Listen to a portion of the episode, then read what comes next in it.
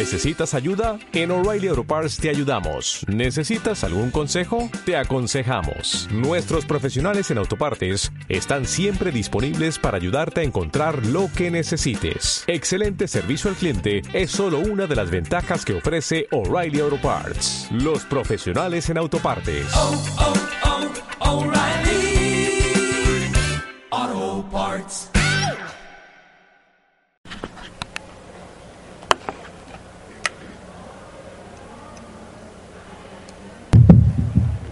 Buenas tardes a ustedes. Eh, agradecerles primero por la asistencia hoy a la conferencia con el profesor Ricardo Moreno. Eh, recordarles también la invitación para la conferencia de cierre de este ciclo que coordina el área de, literatura de la Universidad del Tolima. Eh, conferencia con el profesor Carlos David Leal, el canon literario, lunes 12 de marzo a las 4 de la tarde.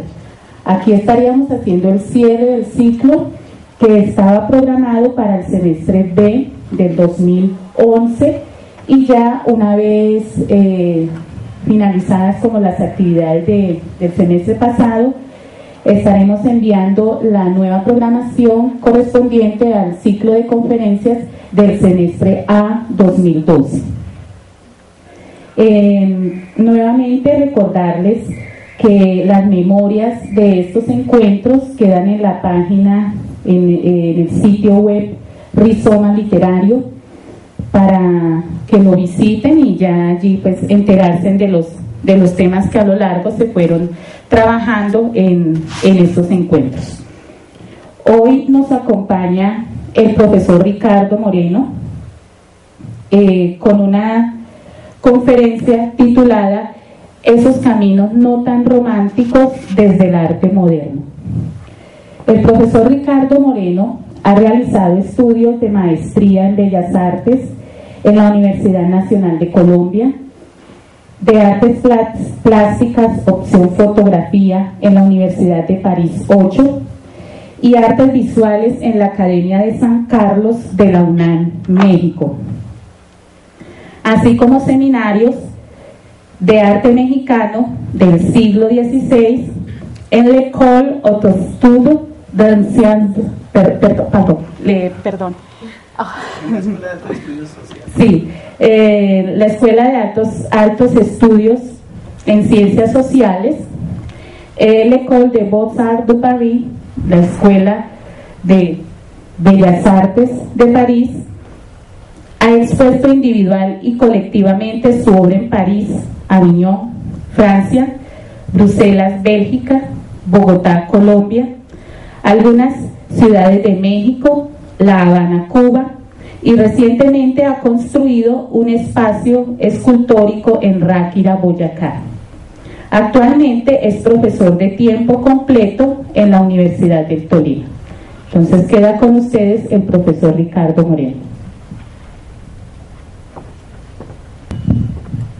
Eh, buenas tardes, eh, gracias por estar aquí. Eh, eh, bueno, si se escucha bien ahí, sí. Eh, el, el título, en, en- el título aparece eh, eh, algo así como dice esos caminos no tan románticos desde el arte moderno.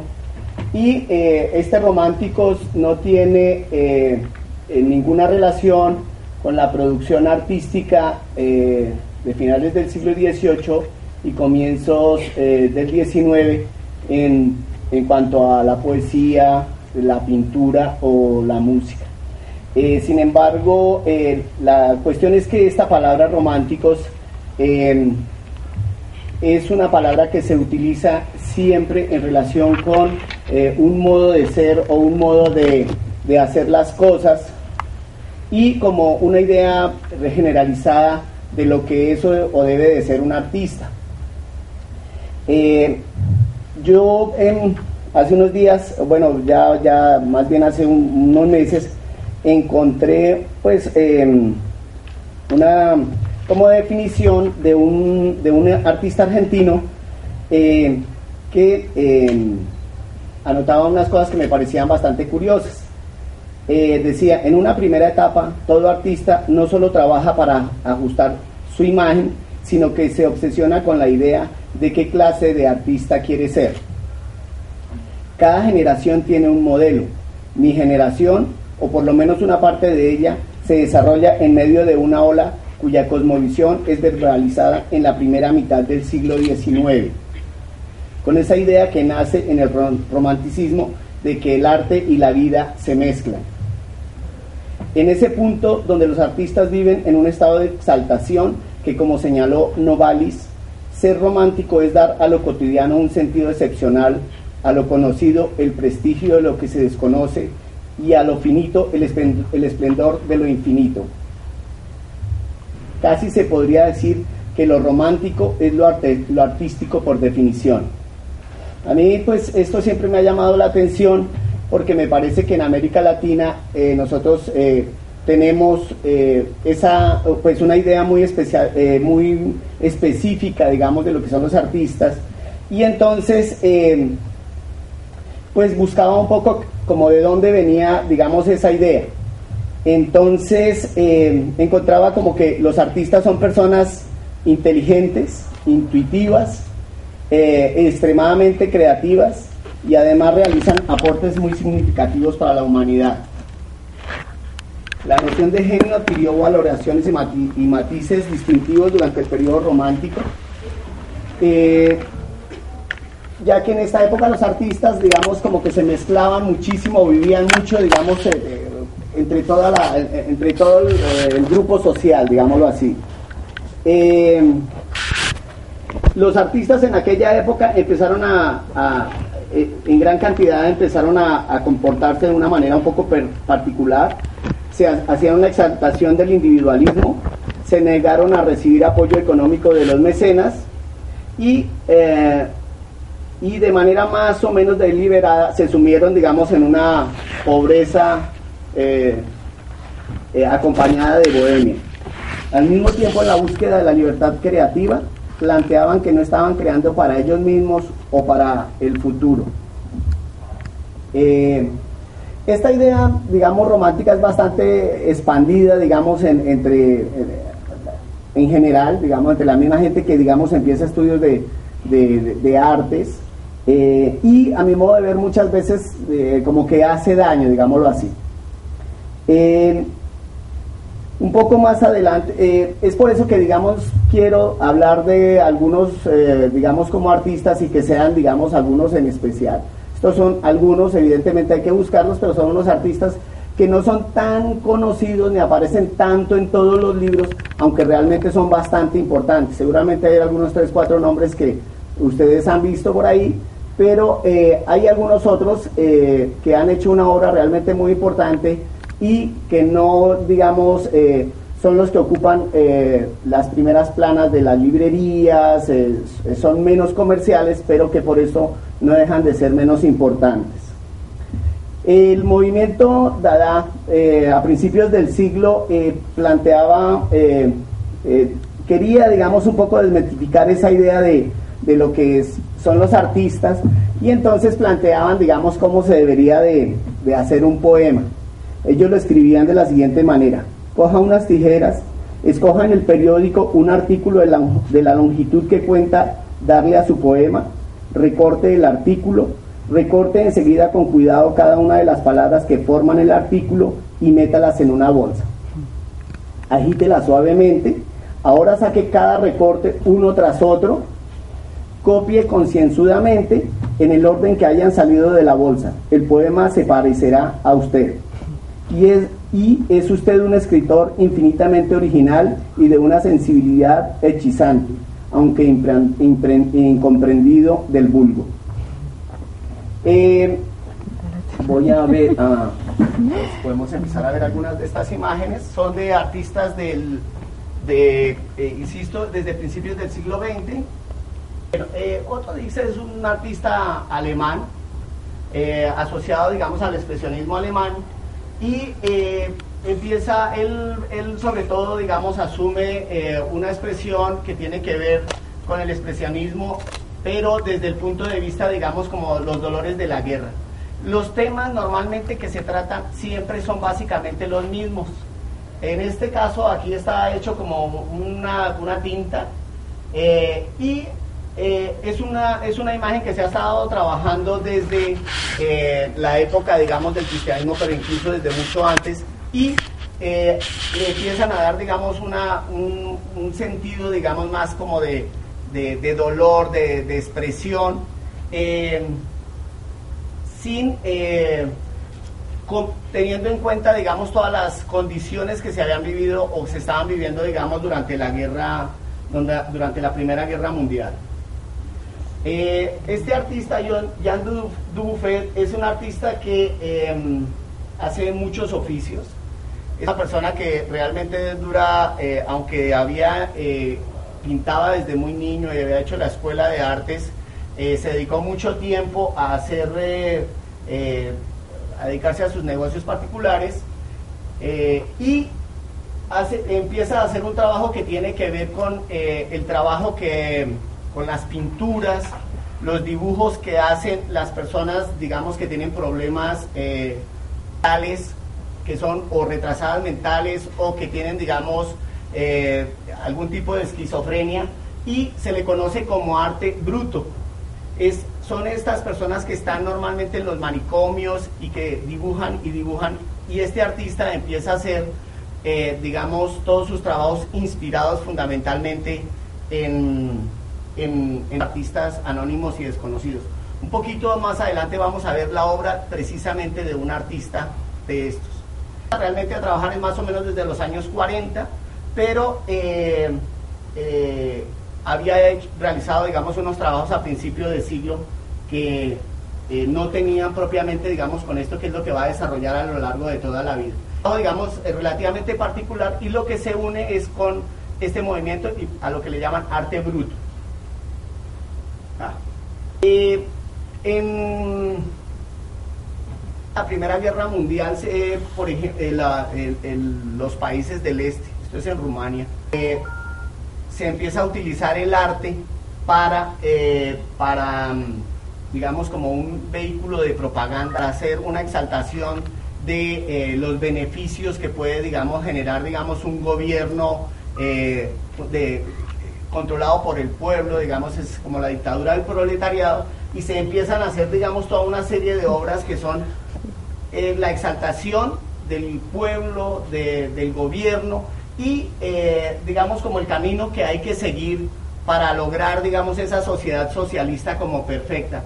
Esto se da normalmente en todos los países que son de tipo socialista que viven eh, a partir de, la, de, la, de, la, revolución eh, en Rusia y poco a poco, ¿no? En China, en, hoy día incluso se utiliza muchísimo, por ejemplo, digamos en Corea del Norte y todas más o menos tienen esta característica pero es algo que no tiene absolutamente nada que ver con el romanticismo, es muy específica qué es lo que hay que hacer y el arte básicamente es pura propaganda, propaganda de tipo político.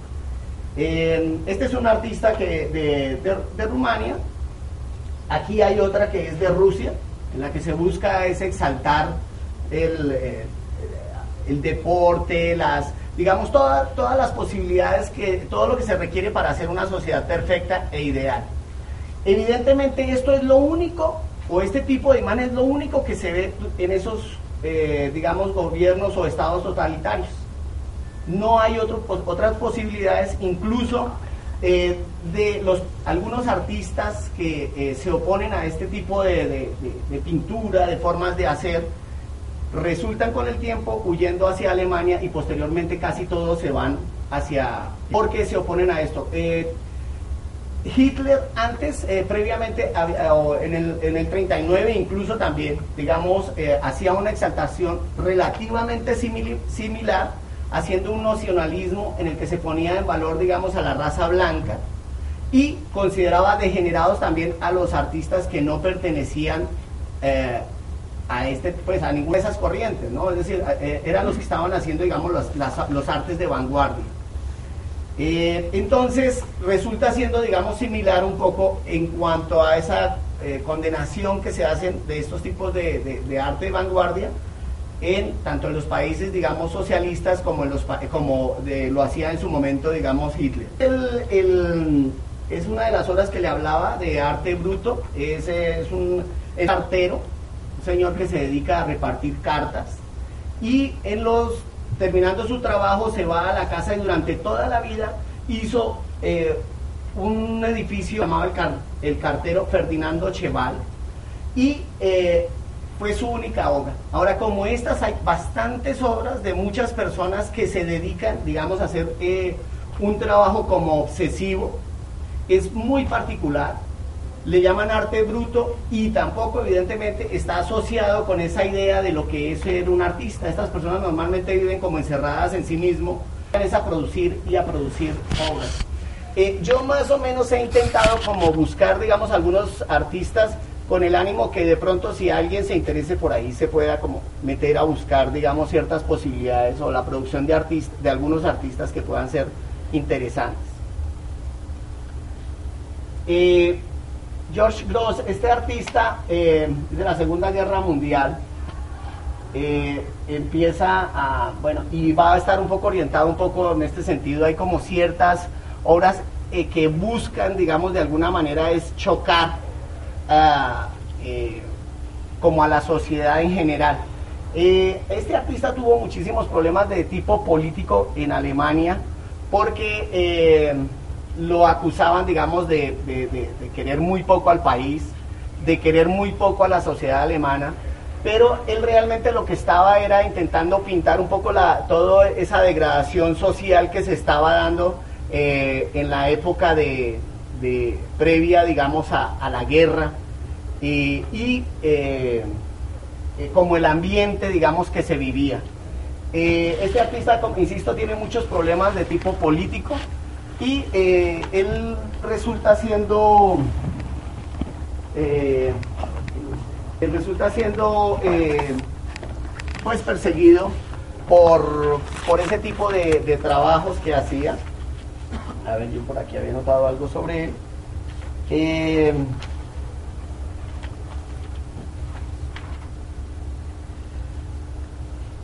acusado de incitar al odio de clases, ofensa al pudor, eh, vilipendiar a la religión eh, y, lo acusaban también de injuriar a las Fuerzas Armadas. eh, en uno de sus momentos destruyen una de las obras, Dios con nosotros, eh, que es una satírica sobre el, es una obra satírica sobre la sociedad alemana, digamos, del momento. Hay otros artistas, eh, un poquito más adelante, en el año 1962. eh, a, ver, hay otra cosita que es importante. Estas obras que están puestas no están, digamos, como en orden cronológico. Hay algunas que van y que vienen.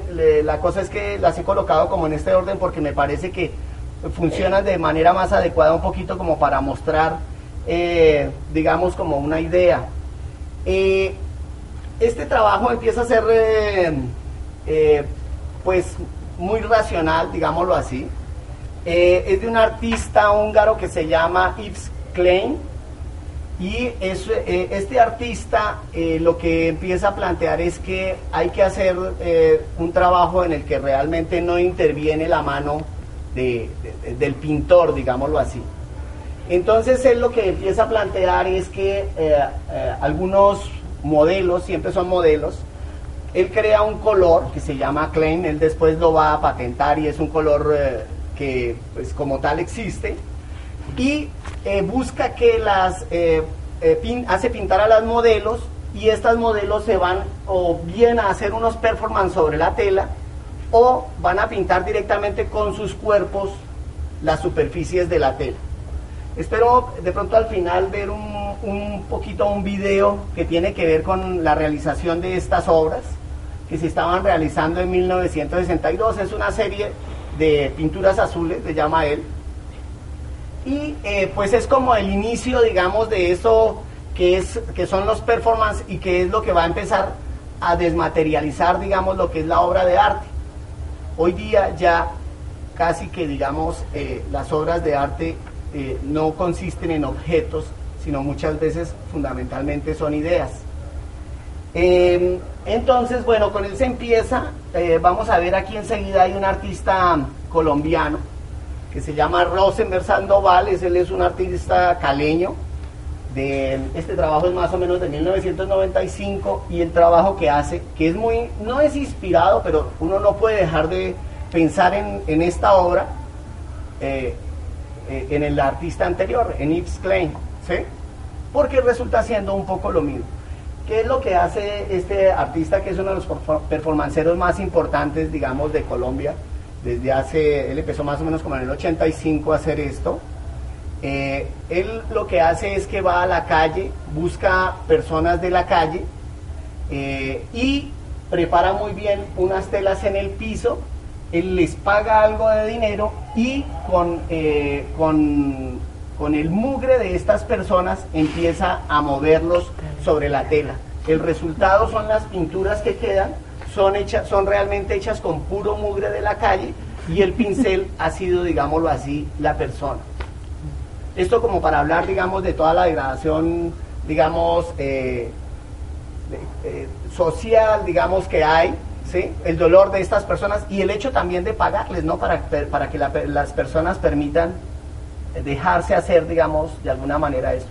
Esta es una serie que se llama Mugre y él de alguna manera le da vuelta a ese trabajo de diferentes eh, maneras, ¿no? Su trabajo siempre es muy político, este trabajo realmente es tampoco, es decir, así como que romántico, pues no tiene mucho tampoco. Y es un trabajo realmente muy como racional, digámoslo así, él estos trabajos los prepara, los piensa muchísimo eh, antes de, de realizarlos. ¿Y los interviene después de No. la, de la, del prótesis? No, no, no, él, él los cuelga como tal. eh, algunas, ¿no? Porque hay otras que, lo que quedan es los videos, ¿no? Por ejemplo, en una hay otra obra que él hizo que consiste eh, sobre unos procesos de paz en Colombia. Eh, eso es como en el año 85. Él toma eh, una serie de rosas llenas de espinas, se sienta sobre una tela y empieza a, a romper las, las flores, las rosas. Entonces las, las, y lo que queda realmente es la sábana llena de sangre. Esa es su obra no es una obra que tiene que ver digamos con con el con los procesos de paz en, en Colombia. Es un comentario que él hace sobre sobre esos procesos. Eh, bueno aquí hay otra hay otra escuela. Esta escuela es más o menos conocida. Eh, es una eh, la escuela de, se llama el accionismo vienés es un poco enseguida, digamos, de la Segunda Guerra Mundial, en el que los, eh, pues la sociedad en Europa estaba totalmente acabada, es decir, estaba vuelta a nada enseguida de la guerra, los muchachos estaban desahuciados, no encontraban como caminos que hacer, pues sí había que reconstruir toda la guerra, pero el dolor era una cosa realmente intensa. Y entonces en, en, en Austria eh, se da este movimiento que resulta siendo muy curioso. Hay unas cosas, son más o menos de los años 70. Este artista, por ejemplo, para emular, ah, y hay ahí como una pequeña, digamos, como conexión, si se quiere, con lo que podría ser, con esa idea romántica que se tiene del arte. Este artista quería ser famoso como Van Gogh. Entonces, como Van Gogh se había cortado una oreja, él había decidido que se iba a cortar el pene y que, lo iba, y que iba a registrar la obra. Entonces la empezó a registrar y se iba cortando poco a poco el miembro y había una persona que lo estaba grabando y filmando. Era para llevar, digamos, al extremo como esa, eh, digamos, esa sensación, ¿no? Eh, después resultó, con el tiempo, eso hace unos cinco años, resultó siendo de que eso era, había sido mentira, que él había, había realmente utilizado esto como una cosa netamente de, de comercio del arte. ¿sí? El arte es una, es una mercancía como cualquier otra. Lo que pasa es que las condiciones del mercado del arte son muy diferentes a las condiciones de cualquier otro objeto, porque entran en valor o entran en juego, digamos, muchas variables, ¿no? Y, eh, pero entonces, pues esto fue lo, lo, lo curioso. Sin embargo, hasta hace unos años realmente era impresionante sentir eso que podía estar pasando cuando el artista hacía eso. De ese mismo grupo hay este Gunther Bruns, es otro, otro artista eh, que también lo que buscaba era, eh, el- ellos lo que hacen es volver a los el cuerpo como si fuera el lienzo de la obra de arte. La pintura más o menos desde principios de siglo, eh, por allá 1910, había ido cayendo en, una, en un pequeño, pues es decir, iba cayendo co- en- como, como único medio de expresión. Es decir, la, pintura hasta cierto punto había sido un poco como el medio, como eh, el medio ideal para expresar ideas. Pero desde que aparece la fotografía, eso empieza a ir decayendo, decayendo, y realmente a principios de, de siglo, 1910, eh, la pintura y la escultura, digamos como conceptos tradicionales, empieza a desaparecer y pues a cambiar absolutamente. Entonces este artista también empiezan a hacer unos performances que son absolutamente violentos. Invitan, por ejemplo, a como a 300 personas a encerrarse en una granja y a hacer unas orgías, digamos, de sangre con vacas para al final, digamos, dejar todo el, el- espacio eh, como testimonio, digamos, de esa, de esa acción, eh, de esa acción que, que habían reali- realizado. A ver, yo habían con...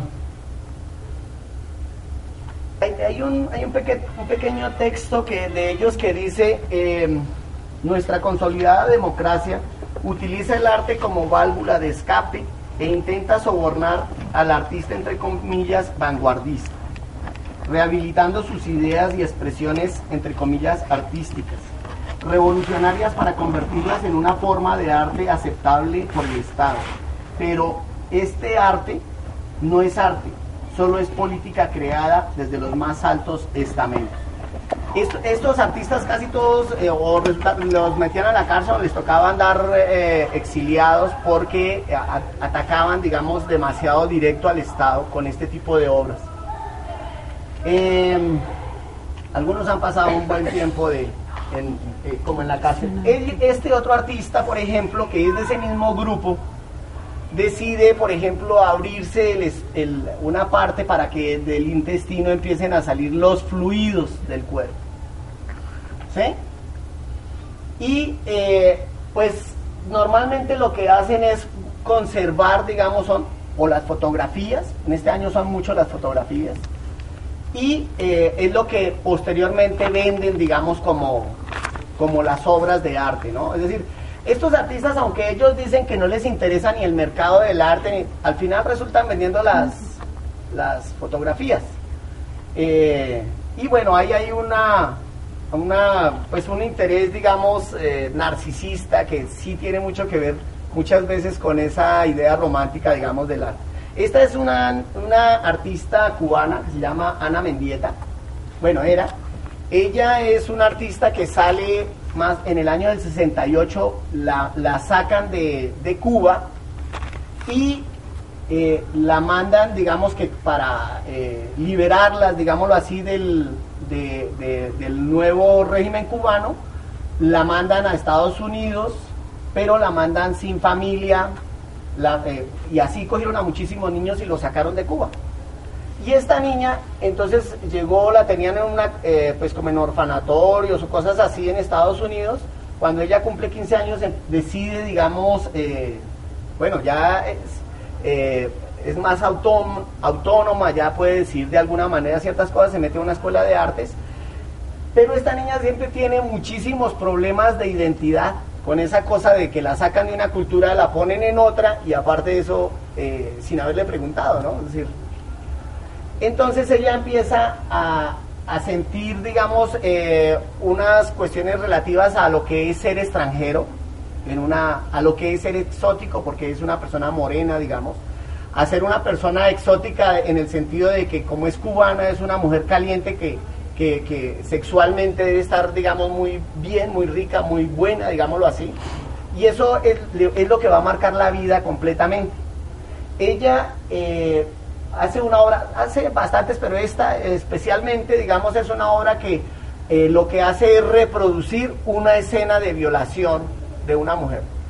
Eh, esto, este trabajo lo hizo porque en la universidad donde estudiaba violaron a una compañera. Y pues aunque sí hubo escándalo y todo, realmente no pasó absolutamente nada. Entonces ella hizo esto eh, en un salón, organizó toda la cosa y llamó a las directivas para invitarlas a como a la inauguración de una exposición. Van, ella logró, digamos, llevar al- a la gente y cuando entran se encuentran es con una eh, escena de una violación en la que ella misma hace parte. Incluso siempre utilizaba, eh, la, la, muchos de, de los materiales que utilizaban era menstruación de ella misma. Eh, Esta niña tenía, digamos, una vida bastante fuerte, digámoslo así, pero sus trabajos en relación con la identidad son súper interesantes. Aparte de eso, digamos, esa, eh, digamos, ese, eh, pues su discurso comprometido, digamos, con, con, con, con respecto de la mujer y el tratamiento, la posición de la mujer en la sociedad. Eh, esta niña un día resultó, es decir, eh, se cayó de un, no sé, un quinto piso. Estaba justo con este artista, que es otro artista, es un artista norteamericano, que eh, eh, crea un movimiento que se llama el minimalismo. ¿sí? Son con los más mínimos detalles intentar crear una obra que muchas veces y para la época era una cosa súper complicada porque se veía una, esta obra y entonces, pues todo el mundo alrededor pensando que qué podría hacer eso y de pronto pues no quería decir nada. ¿sí? Pero pues con esa, esa ceremonia, eh, esa cerem- con todo ese, eh, digamos, esa áurea que se cubre normalmente, digamos, las obras de arte, a los artistas, a veces se buscan cosas que realmente no existen. Bueno, esta niña Mendieta se, digamos, aquí, este fue el, estaba en el apartamento con él, nunca se supo si fue que él la votó, eh, nunca se supo nada, pero esa, eso es un dato ahí como medio curioso, digamos, de la biografía de ella y de él. Pero es importante este artista porque sí va a marcar, digamos, una, un, un, eh, un periodo muy importante, sobre todo porque aquí el concepto, o sea, la idea, cada vez resulta siendo más importante en tanto que, que obra de arte, más que la realización de un mismo objeto. Esta obra es, es- yo creo que es de las más conocidas. Eh, es bastante interesante. El artista lo que intenta plantear es cómo eh, el, el concepto de silla se puede presentar de tres formas diferentes. Entonces, toma una fotografía de la silla y la pone. Esto es una silla. Pone la silla y pues esto es otra silla. Y también saca del diccionario eh, la descripción o la definición de qué es una silla. Las pone como tal y bueno, pues realmente digamos es como eh, plantear digamos esa posibilidad de diferentes formas de hablar o mostrar digamos hablar sobre un concepto o sobre una idea. En, en, eh, bueno, a lo largo del siglo XX, más o menos desde los años eh, que de- de- de- del 10, como decía, pues el arte empieza a cambiar de una manera pero radical. Eso ah, más se demoraba un artista en decir qué es lo que era arte, que saliera otro a decir que todo lo anterior no era arte y que arte era eso a partir de ese momento. Hay un grupo italiano eh, que empieza a hacer un, el movimiento se llama arte povera, en relación a arte pobre, por los materiales que utilizan, y este artista, eh, que es Piero Manzoni, eh, hace una obra que para que los coleccionistas y las galerías, eh, digamos como para ir en contra de, las, de los coleccionistas y las galerías. Él manda, eh, eh, ¿cómo se llama? Eh, enlatar eh, 80 frasquitos como, el, como los, de, los del atún. Y lo que manda enlatar es mierda de artista, mierda de él. ¿Sí? Y la enlata y la, la firma y la empieza a vender. Ahora, en el momento, claro, eso era un escándalo así tenaz y todo. Pero aparte de eso, lo, lo tenaz es que él saca 80 copias. ¿sí? Para asegurarse que las copias valgan realmente bastante. Y hoy valen un dineral, pero impresionante, ¿no?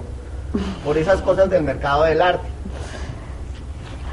Hay esta misma obra, por ejemplo, también los artistas están intentando cuestionar, digamos, eh, no quieren en muchas ocasiones que nadie pueda comprar su obra.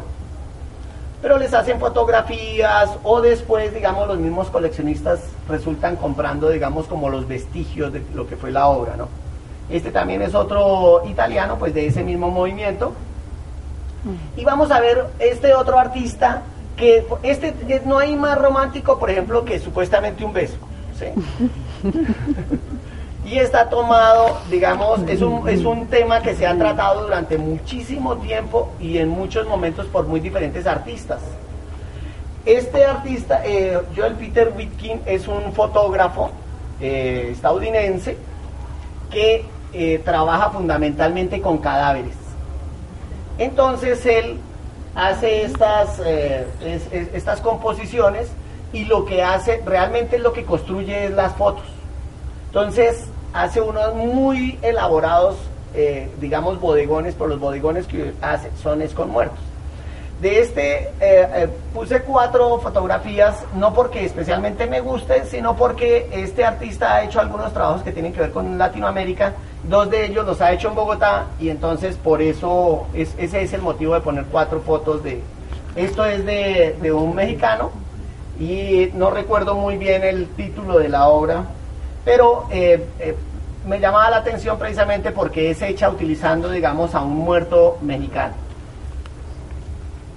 Él trabaja en, el, en, en los sitios donde, ¿cómo es que se llama? Donde, en los anfiteatros. Estas son las obras que, que él trabaja, las que hizo aquí en Bogotá, que son de, son de una... eh, digamos, eh, eh, en la parte de abajo están escritas una serie de cosas que tienen que ver, digamos, por, eh, por qué está construida esa foto. Yo repro- reproduje una de las dos y dice, yo nací y crecí con esta controversia sexual, soportando burlas, insultos y humillaciones. Mi familia se avergonzaba de mí por ser joto. Yo no tengo la culpa de haber nacido así. Cansado de tanto reproche, me fui de mi casa, estudié y luché contra todo. Hice mi vida y soy feliz. Ojalá algún día me comprenda. Entonces, eh, las personas que, que retrata aquí, pues son, eh, digamos, la, tiene una historia la fotografía que se que, que construye Bitkin, ¿no? Y cada uno de los elementos, evidentemente, que se ponen ahí no es gratuito. Es decir, está súper, súper construido, está muy pensado. Yo creo que ese está. Y, eh, por ejemplo, aquí en la parte, hace- pues la referencia, ¿no? Mire, Por ejemplo, aquí está San Sebastián. Sí. Entonces es como si fuera un texto que está escrito ahí y al que se puede leer, digamos, eh, si uno se pone a buscar cada uno de los elementos que están ahí. Esto también, y yo insisto, aquí, no, por ejemplo, no tienen nada, absolutamente nada, desde mi punto de vista, ¿no? De, eh, de esa relación, como esa idea romántica que tiene uno de lo que puede ser, digamos, como, como el arte. Pues por lo menos la que se maneja, digamos, entre, entre algunos artistas. Esta es, es la obra de otro artista que se inspira, digamos, es en, en- en la cotidianidad, es un, es, eh, es un artista pop y esto lo que hace es como una manzana que ha sido mordida, pero esto tiene alrededor, yo que sé, de unos 20 metros, 15 metros de alto. Los materiales, aquí se alcanza a ver un poquito, por ejemplo, el tamaño con respecto de la, la persona, la proporción, allá al final. Y bueno, este personaje también utiliza, digamos, una serie de ma- materiales que son poco convencionales, plásticos, utiliza unas lonas inflables. eh, este artista sí realmente comercialmente es alguien que le va bastante bien. Una obra que tiene que ver con el minimalismo, ¿sí? Con eh, reflejar, digamos, los entornos. eh, y son obras que de pronto lo único que buscan es como una sensación netamente óptica, ¿no? aunque es- estos artistas todos buscaban con los mini, la, la mínima cantidad de objetos, con la mínima cantidad, digamos, de elementos, eh, construir un, un discurso artístico. Que muchas veces realmente lo que buscan es eso, es el reflejo, son cosas muy sencillas, ¿no? Son mínimos. Esta es una fotografía tomada por Annie Leibovitz, y es de este artista eh, eh, que resultó siendo, digamos, muy importante. Es un artista, digamos, que hacía grafitis Eh, pero también hacía obras de tipo comercial. Hay una cosa que tiene, en Estados Unidos, desde, el arte pop, empieza, hay esa desacralización de la obra de arte, y este artista empieza a hacer eh, pocillos, a hacer carpetas, a vender cuadernos con su obra. eh, y entonces, de alguna manera, eso le creó ciertas dificultades, digamos, para que su obra pudiera ser reconocida, porque es que las obras de arte, digamos, entre comillas, no se popularizan. ¿Sí? Esas no son sino como para un grupo pequeño de élite o algo así. Y este artista, pues lo que planteaba eso, era eso, y eh, sino que es muy interesante porque eh, esta foto está tomada, la fotógrafa es alguien muy conocido, muy importante eh, dentro de la fotografía, digamos, de los últimos 50 años. No sé si habrá muerto o no, pero bueno, es una, ella trabaja mucho con artistas, con músicos, y, son muy importantes las fotos que ha hecho. Y esta es muy interesante porque aquí en esta imagen es una imagen que vuelve en plana. Es, es- es la escultura, volverla plana. Muchas veces los, eh, los pintores querían, en el siglo XX querían volver escultura a la pintura. Este artista hizo pues al revés, la escultura, o sea, la cosa en tres dimensiones, volverla de una sola dimensión cuando la pone de esta manera, digamos, en un solo soporte. Y visualmente pues es una imagen plana.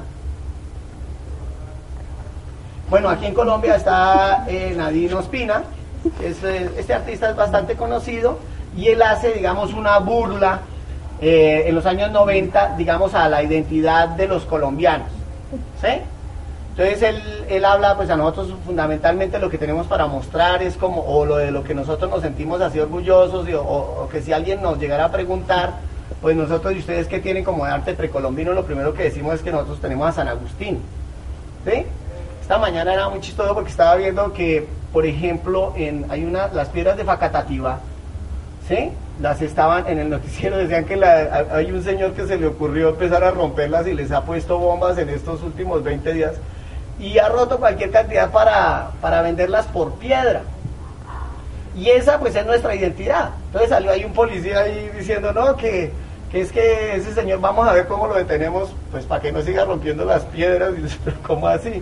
Y esa es como la identidad que nosotros tenemos. Entonces, lo que hace este artista es un poco cuestionar eso, ¿no? Nuestra identidad como tal, es decir, como que no sabemos exactamente ni quiénes somos, ni de dónde venimos, ni para dónde vamos. Bueno. Casi que voy a terminar con estas dos imágenes. Eh, David Wojnarowicz es un artista eh, de Estados Unidos, pero eh, coloco estas dos imágenes porque eh, es esta y una siguiente porque aparece eh, la, la cara es la de Rambo, ¿sí? Entonces es esa, eh, esa, esa idea siempre del arte que miran hacia ese momento, digamos un poco, claro, Rambo es un simbolista que como me explicaba un día eh, Kelita, pero es una de esas como figuras que eh, en la, como en el imaginario se tiene, digamos, de lo ideal que debe ser un artista, ¿no? Porque era bohemio, hacía, miles y miles de cosas que todos más o menos saben de qué es, cuál es como esa idea bohemia de, del artista. Aparece él mismo aquí, eh, es- esta persona hizo performance, hizo pintura y pues eh, me pareció muy interesante porque dice el silencio de Marcel Duchamp es sobrevalorado y es la cara de Rambo.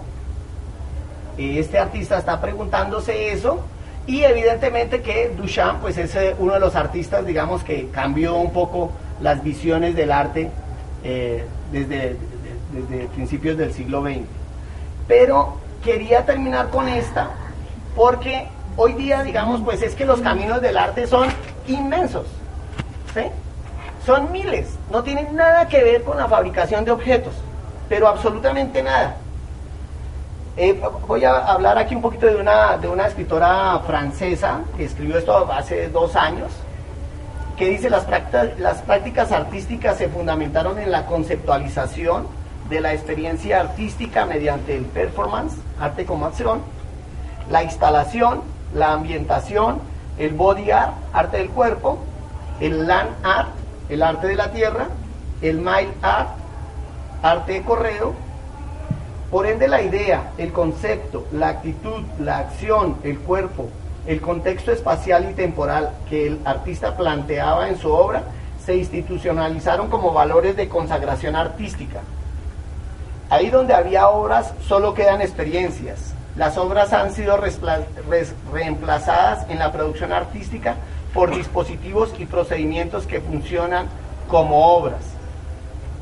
Entonces quería terminar porque, por ejemplo, esta es una obra de, de este artista brasileño. Esto fue hecho yo creo hace como unos, no sé, como en el 90, en el 2003, tal vez, no recuerdo. Y eh, lo que hizo este artista es cambiarle el ADN a, a un conejo y ponerle ADN de las luciérnagas. Entonces este conejo, eh, cuando se prende la luz y le, le- y le da la luz, él se ilumina. Y como esto hizo ha hecho muchísimas obras más, pero evidentemente, digamos, es que hay cantidades de movimientos artísticos que son, son eh, em, que han, han tomado, digamos, caminos tan diferentes. Eh, a ver si encuentro por aquí. Eh, bueno, digamos, por ejemplo, como los eh, supermasoquistas, ¿sí? Que trabajan, por ejemplo, digamos, sobre su mismo cuerpo y cómo llevan el cuerpo a hacerse daño y hacer de eso una obra de arte. Lo de la, la- cibernética, ¿sí? que se cuelgan, que, bueno, yo qué hay muchas eh, obras que, que tienen que ver con, con este tipo de movimiento. Los cyborg, ¿sí? Eso de la introducción de- del, del hombre máquina, ese concepto. Eh, pero también pues el arte relacional, el arte procesual, es decir, cantidades de cosas que no tienen ya nada que ver, digamos, con los objetos y, y mucho menos como esa idea de objeto bello, objeto bonito, ¿no? Eh, bueno, yo dejo ahí. Eh, tengo unos dos videos, no sé si tengamos tiempo, ya tal vez no. Tal vez uno. A ver si de pronto podemos ver uno de Klein, que podría ser. Ah, eh, es un arti este es un grupo de artistas, aunque eh, tal vez aparece aquí solamente Teresa Margüelles, Margüelles, que es una niña eh, mexicana que trabaja con eh, la muerte también. Ellos hacen parte de un grupo que se llama CEMEFO, ¿Qué quiere forense? Entonces ellos también trabajan es solamente con cadáveres. A ver si de arte que están realizando. Trabajos son, son orgías realmente así como de sangre, como de mucha violencia que... Bueno, vamos a dejar ahí para... Eh, no sé si de pronto tengan alguna duda o quieran hacer algún comentario. O